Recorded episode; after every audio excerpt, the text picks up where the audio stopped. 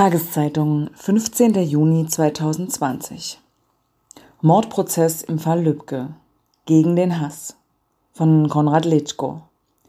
Vor gut einem Jahr wurde CDU-Politiker Walter Lübcke ermordet. Am Dienstag beginnt der Prozess.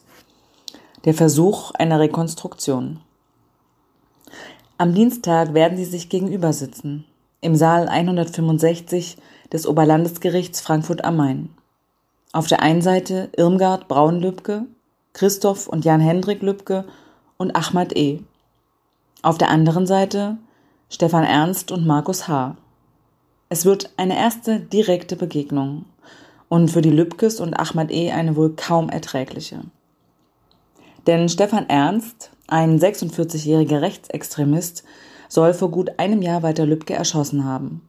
Den Ehemann von Irmgard Braun-Lübke den Vater von Christoph und Jan-Hendrik Lübke, den Kasseler Regierungspräsidenten und CDU-Politiker.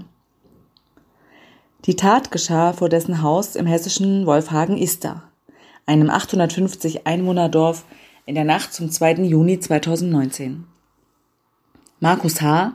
soll ihn in seinem Mordplan bestärkt haben. Der Mord war ein Fanal. Erstmals im Nachkriegsdeutschland wurde ein Politiker offenbar von einem Rechtsextremisten erschossen.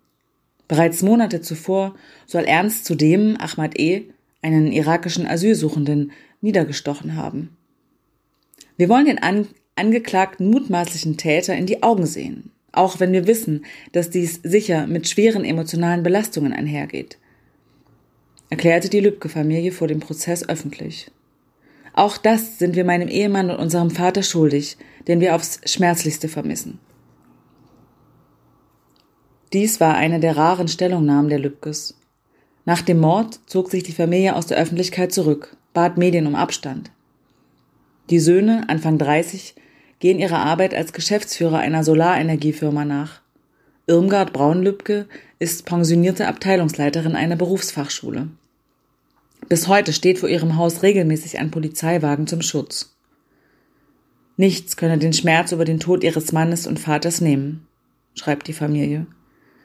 Die Wunde wird sich ja nie wirklich vernarben. Ein politischer Kampf. Aber so zurückgezogen, wie es scheint, ist die Familie nicht. Denn auch sie führt inzwischen einen politischen Kampf. Einen gegen den Hass. Einen, der das Engagement ihres Ehemanns und Vaters fortführt. Vor knapp zwei Wochen standen Irmgard Braun-Lübke, Christoph und Jan-Hendrik Lübke vor einem schlichten hellen Holzkreuz auf dem Friedhof in Ista am Grab von Walter Lübcke. Es war der erste Jahrestag der Ermordung. Das Dorf hatte eine Gedenkfeier organisiert, nur für sich, ohne Medien. Vereinsmitglieder waren gekommen, Ortsbeiräte, der Posaunenchor, rund 50 Menschen. Pfarrer Wolfgang Hanske hielt eine Ansprache. Die Sonne schien. Am Nachmittag kam auch Hessens Ministerpräsident Volker Bouffier zu dem Grab. Hanske, im Ort seit gut 30 Jahren evangelischer Pfarrer, berichtet, wie absolut präsent der Mord an Walter Lübcke weiter in Ista ist. Der 65-Jährige sei sehr nahbar gewesen, immer zu einem Plausch aufgelegt, nie abgehoben. Freunde beschreiben Lübcke als Mann mit klaren Grundsätzen, festem Glauben und Witz. Einer, der die Menschen mochte, der sich bis zuletzt der Junge vom Dorf nannte obwohl er auch promovierter Ökonom war, zehn Jahre Landtagsabgeordneter, danach Regierungspräsident. Hanske betreut die Lübkes bis heute als Seelsorger. Sie sind fester Teil seiner Gemeinde. Über diese Arbeit spricht der Pfarrer nicht.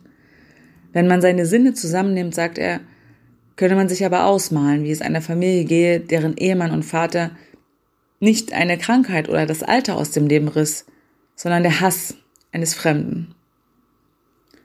Die Familie Lübcke selbst äußerte sich an dem Gedenktag nicht öffentlich, anders als noch vor einem Jahr. Wenige Tage nach dem Mord beim Trauergottesdienst in der Kasseler Martinskirche trat überraschend Christoph Lübcke nach vorn. Im Protokoll war dies nicht notiert. Der ältere der Söhne sprach direkt neben dem Sarg. Die Tat war damals noch unaufgeklärt. Ganz still war es da in der Kirche. Lieber Papa, Lieber Papa, sagte Christoph Lübcke mit brüchiger Stimme, man habe doch noch so viele gemeinsame Pläne gehabt. Deine Enkel wirst du nicht wie uns zur Schule fahren und nicht dein Leibgericht, deine berühmte Schweinepampe für sie kochen. Christoph Lübcke dankte seinem Vater für die große Liebe und die Ideale, die er ihnen vermittelt habe. Wir werden deinen Enkeln von ihrem Opa immer wieder erzählen. Es gab noch einen zweiten Auftritt, ein halbes Jahr später, im Wiesbadener Kurhaus. Dort wurde Walter Lübcke posthum die Wilhelm-Leuschner-Medaille verliehen, die höchste Ehrung Hessens. Nun sprach Jan Hendrik Lübcke. Er war es, der seinem Vater damals erschossen im Gartenstuhl auf der Terrasse fand. Immer wieder stockte ihm die Stimme. Aber unter die Trauern mischte sich auch ein politischer Appell. Denn der Sohn erinnerte an die christlichen Werte seines Vaters, dessen freiheitliche Überzeugung und daran, dass er ein Mann des klaren Wortes war. So auch im Oktober 2015, als Walter Lübcke auf einer Bürgerversammlung in Kassel-Lohfelden für die Unterbringung von Geflüchteten warb. Ein Einsatz, der ihn das Leben kostete. Ein feiger, hinterhältiger Mord, sagte Jan-Hendrik Lübcke. Umso schwerer falle es seiner Familie zu sehen, wie der Extremismus wieder Raum in Deutschland findet und die Extremisten ihr verirrtes Denken ungeschönt in die Öffentlichkeit grölen, fuhr der Sohn fort. Im Sinne unseres Vaters ist es unser aller Auftrag, diesem schrecklichen Ungeist entgegenzuwirken. Die Unkultur der Hetze und Diffamierung darf sich nicht verfestigen. Im Saal brandete Applaus auf. Es ist dieser Ungeist, über den ab Dienstag nun vor dem Oberlandesgericht Frankfurt am Main verhandelt wird. Es wird ein Großprozess mit internationaler Beachtung. 60 Medienplätze hält das Gericht vor. Im Saal werden Richter, Anwälte und Zuschauer wegen der Corona-Pandemie mit Plexiglasscheiben voneinander getrennt. Um hineinzukommen, werden sich BesucherInnen schon sehr früh vor dem Eingangsportal anstellen müssen, unterhalb der Inschrift Die Würde des Menschen ist unantastbar. Verteidiger mit Krawallpotenzial. Wie würdevoll es drin zugehen wird, ist unklar. Die Verteidiger jedenfalls haben Krawallpotenzial. Frank Hannig, der Anwalt von Stefan Ernst, ist einschlägig bekannt. Der Dresdner gilt als Pegida-nah, trat dort mal als Redner auf. Schon vor dem Prozess suchte er die Öffentlichkeit, lud zu einer Pressekonferenz, veröffentlicht regelmäßig Videostatements zum Fall.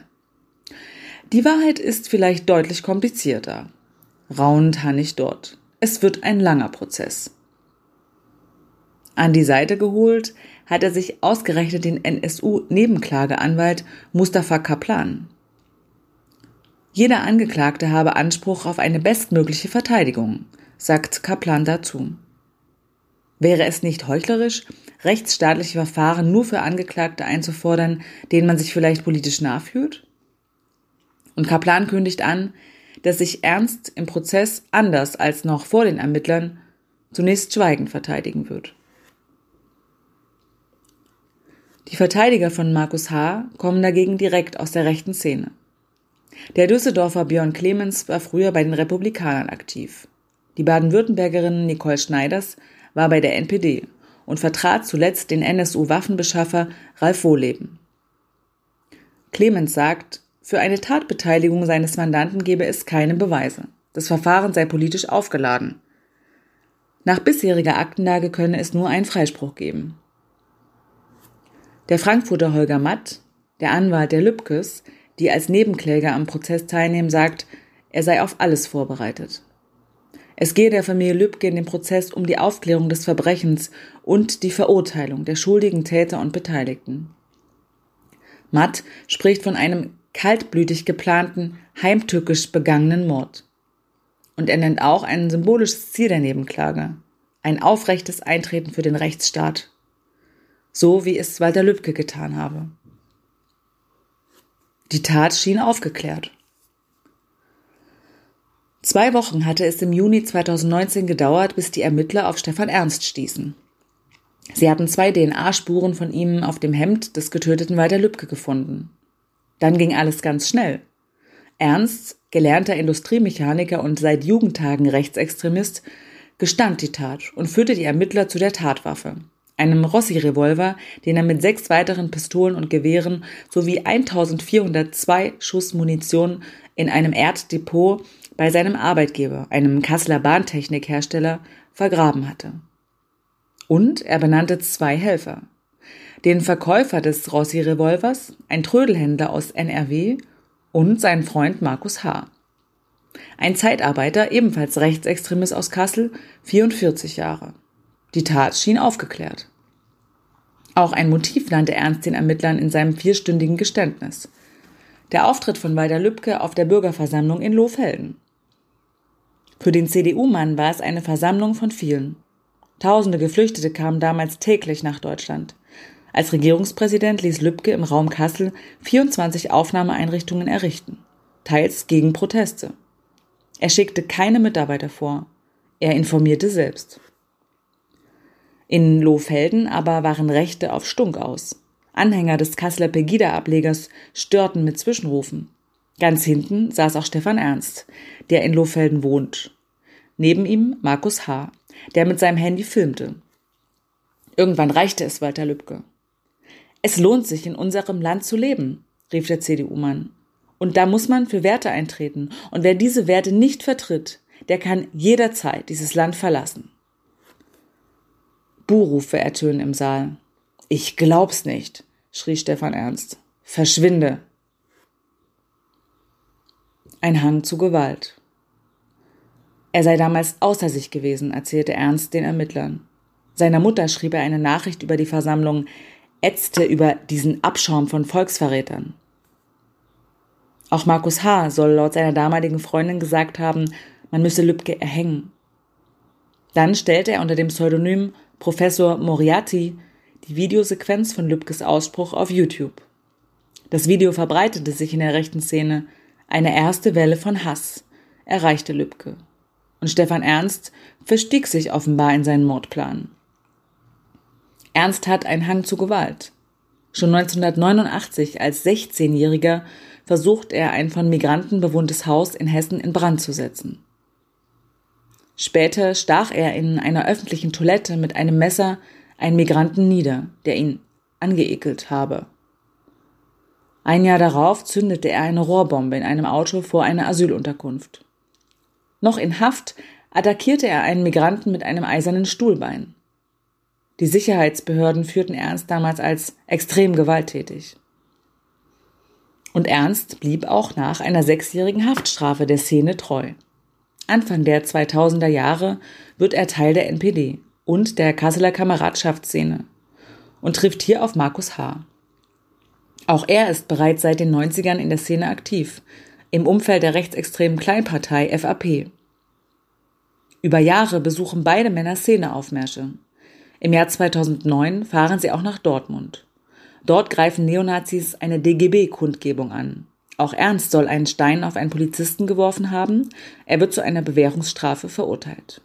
Und nun zieht er sich, scheinbar, zurück. Ernst ist inzwischen verheiratet, hat zwei kleine Kinder, wohnt in Lohfelden in einem kleinen Haus mit Spitzgiebel. Den heutigen Ermittlern nannte er für seinen Rückzug auch als Grund, dass ein Kamerad auf der Demofahrt nach Dortmund seine Ehefrau beleidigt habe. Tatsächlich verliert der Verfassungsschutz Ernst damals aus dem Blick. Aber dessen Gedankengut bleibt.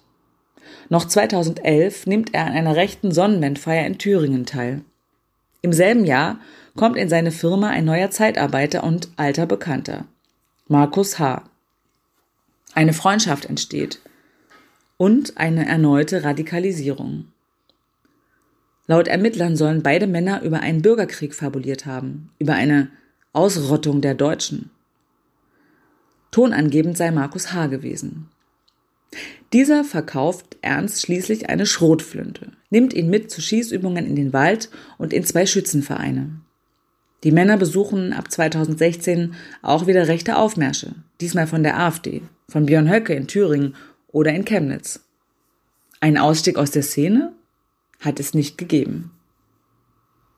Ernst erzählt den Ermittlern, dass Schlüsselereignisse seinen Hass immer weiter befeuert hätten. Die Kölner Silvesternacht, der islamistische Anschlag von Nizza, die Ermordung zweier Rucksacktouristinnen in Marokko. Für all das habe er auch Lübcke und dessen Politik verantwortlich gemacht. Unter dem Alias Game Over schrieb Ernst im Internet Schluss mit Reden. Es gibt tausend Gründe zu handeln und nur noch einen, nichts zu tun. Feigheit. Ein nachträglicher Schock. Zu dieser Zeit kommt Stefan Ernst der Lübcke-Familie schon einmal ganz nahe, ohne dass diese es weiß. Denn bereits ab 2016 soll der Rechtsextremist das Haus der Lübkes an Wochenenden ausgespäht haben. Mit einer Dashcam in seinem Auto filmte er das Grundstück, später auch mit einer Wärmebildkamera. Für die Familie dürfte dies ein nachträglicher Schock sein. Ihr Anwalt Holger Matt sagt dazu nur, jede neue Nachricht, die zur Mordtat bekannt wird, wühlt die Familie auf und belastet sie. Auch während der Weizenkirmes im Mai 2017, dem alljährlichen Dorffest, mitorganisiert von den Lübke-Söhnen, soll Ernst mit seinem Rossi-Revolver zum Haus gefahren sein, ebenso im Folgejahr. Schon damals, so gestand er, sei er nur drei Meter von Walter Lübke entfernt versteckt gewesen, habe es aber noch nicht verbracht, abzudrücken. Dass die Dorfbewohner feierten, während überall Leute sterben, habe ihn zusätzlich aufgeregt, schilderte Ernst den Ermittlern seine Gedanken. Er habe gewollt, dass der Terror zu ihnen kommt. Dies geschah in der Nacht zum 2. Juni 2019. Wieder war Weizenkirmes in Ista. Wieder fuhr Ernst laut Geständnis zum Lübcke-Haus. 20 Minuten habe er im Dunkeln auf der benachbarten Pferdekoppel gehockt, und bereits wieder umkehren wollen, als er gegen 23.20 Uhr plötzlich das leuchtende Display von Lübkes Tablet auf der Terrasse gesehen habe. Der 65-Jährige hatte sich zum Rauchen auf den Gartenstuhl gesetzt. Ernst sei nun durch einen Weidezaun gestiegen, habe sich aufs Grundstück geschlichen und aus gut einem Meter Entfernung Lübke mit einem Kopfschuss getötet. Der Regierungspräsident habe noch seinen Schatten gesehen aber nicht mehr reagieren können, sagte Ernst den Ermittlern. Nach dem Schuss soll er Lübcke angetippt haben und geflüchtet sein. Noch am Folgetag ging Ernst mit seinem Sohn wie immer zum Bogenschießen. Am Abend löschte er zahlreiche Dateien auf seinem Computer, auch seine Streamer-Chats mit Markus H., rund 250 Nachrichten. Gleiches tat der Neonazi-Freund. Dann ging Ernst zur Nachtschicht, vergrub dort seine Waffen, soll die Tatkleidung in einen Müllcontainer geworfen haben. Ein Kollegen bat Ernst noch um ein falsches Alibi, weil er Scheiße gebaut habe. Es half nichts. Die Ermittler fanden später seine DNA-Spur am Tatort. Feindeslisten und Vorsichtsregeln. Für die Bundesanwaltschaft ist der Lübcke-Mord das blutige Finale einer langen Radikalisierung von Stefan Ernst. Denn schon in den Jahren 2001 bis 2007 legte er Feindeslisten mit gut 60 Personen und Objekten im Raum Kassel an. Lübcke war nicht dabei, dafür aber andere Lokalpolitiker, Journalisten oder die jüdische Synagoge. Antideutsche Kräfte, wie Ernst schrieb. Er notierte sich auch Vorsichtsregeln, etwa eine lange Kontrolle und Beobachtung des Tatorts vor der Tatausführung. Für die Ermittler sind diese ersten Ausspähungen eine Blaupause für den Lübcke-Mord. Allerdings, im Juli 2019 widerrief Ernst sein Geständnis. Später bezichtigte er Markus H. des Mordes an Walter Lübcke. Gemeinsam sei man damals zu dem CDU-Politiker gefahren, um ihn einzuschüchtern. Markus H. habe dabei die Waffe getragen und Lübcke versehentlich erschossen, als dieser sie verscheuchen wollte.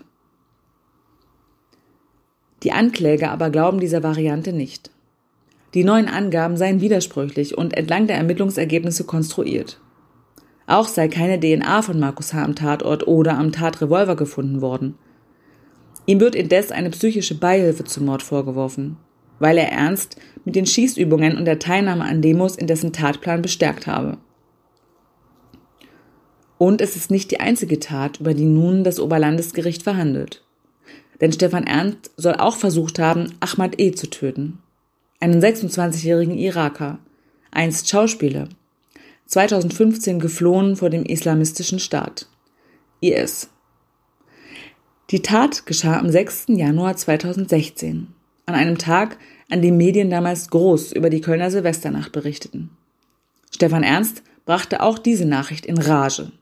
In seinem Geständnis berichtete er, wie er an diesem Tag in Lohfelden Plakate der Grünen und SPD runtergerissen und einem Migranten zugerufen habe, man müsse ihm den Hals aufschneiden. Ein totales Drama. Am Abend gegen 21.30 Uhr soll Ernst dann mit einem Fahrrad an eben jener gefürchteten Unterkunft vorbeigeradelt sein, über die Walter Lübcke ein Vierteljahr zuvor unterrichtet hatte. Ahmad E. kam dort gerade vom Zigarettenholen von einer Tankstelle zurück.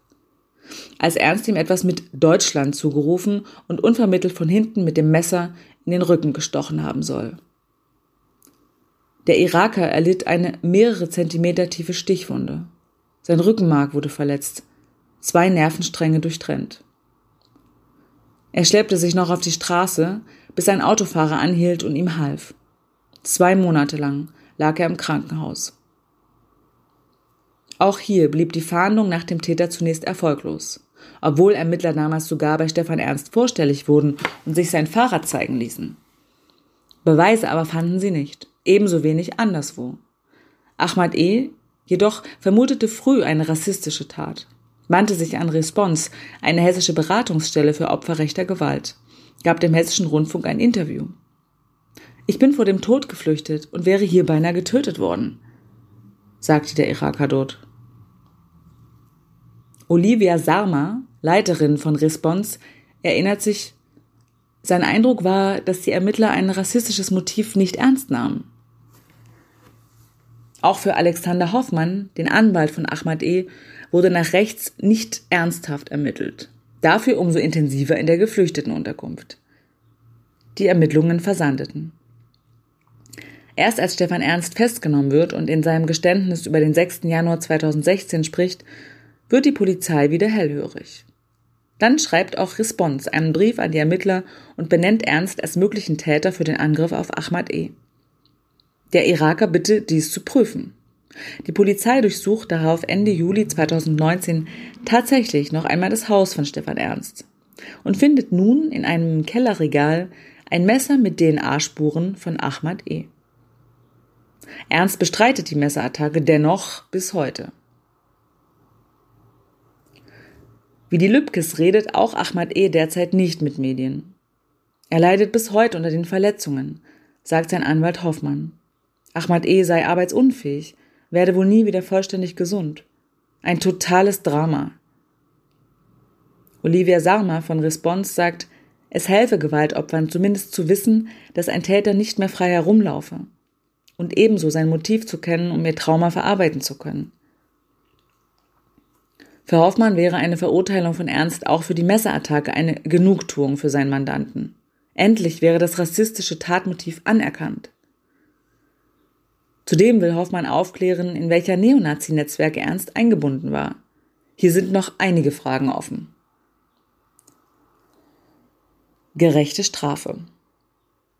So ist tatsächlich ungeklärt, warum Walter Lübcke bereits auf einer Adressliste des NSU mit rund 10.000 Einträgen auftauchte, mit seiner Adresse und früheren Funktionen als Landtagsabgeordneter. Auch sind noch Verbindungen zu Combat 18 zu klären zu deren späterem Deutschlandchef Ernst Kontakt hatte. Oder zu den Identitären, denen Ernst bis 2019 mehrfach Spenden überwiesen haben soll. Und auch zu Markus H. bleiben Fragen. Warum hatte er ein internes Papier der Hessischen Polizeihochschule auf seinem Handy? Zu Fahndungen bei terroristischer Gewaltkriminalität von bundesweiter Bedeutung? Und warum gab der hessische Verfassungsschutz Informationen über den Neonazi nicht an die Waffenbehörde Kassel weiter? Markus H. erlaubte dies 2015 Waffenbesitzkarte und damit die Grundlage, die Schießübungen mit Stefan E. durchzuführen. Die Lübkes erklären vor dem Prozess, ihnen gehe es dort um eine gerechte Strafe für denjenigen, der meinen Ehemann, unseren Vater auf dem Gewissen hat und diejenigen, die ihm womöglich dabei unterstützt haben. Es gehe aber auch um das politische Erbe von Walter Lübcke. Hass und Ausgrenzung waren ihm fremd. Und in diesem Geist wollen auch wir dafür eintreten, dass Hass und Gewalt keinen Platz in unserer Gesellschaft haben sollen, schreibt die Familie. Wir alle, die wir für unsere freiheitliche Demokratie eintreten, dürfen nicht verstummen, sondern müssen klar Position beziehen. Es ist jener Appell, den Jan-Hendrik Lübcke auch bei seiner Rede im Wiesbadener Kurhaus aussprach. Aber auch nach dem Attentat auf Walter Lübcke erfolgten Bedrohungen von PolitikerInnen. Schüsse auf einen Eritreer in Hessen, der Anschlag auf die Synagoge in Halle. Jan-Hendrik Lübcke war das nicht entgangen. Ganz am Ende seiner Rede blickte er damals in den Saal. Dann zitierte er den Bundespräsidenten Frank-Walter Steinmeier. Mehr noch als der Lärm von manchen besorgt mich das Schweigen von vielen anderen.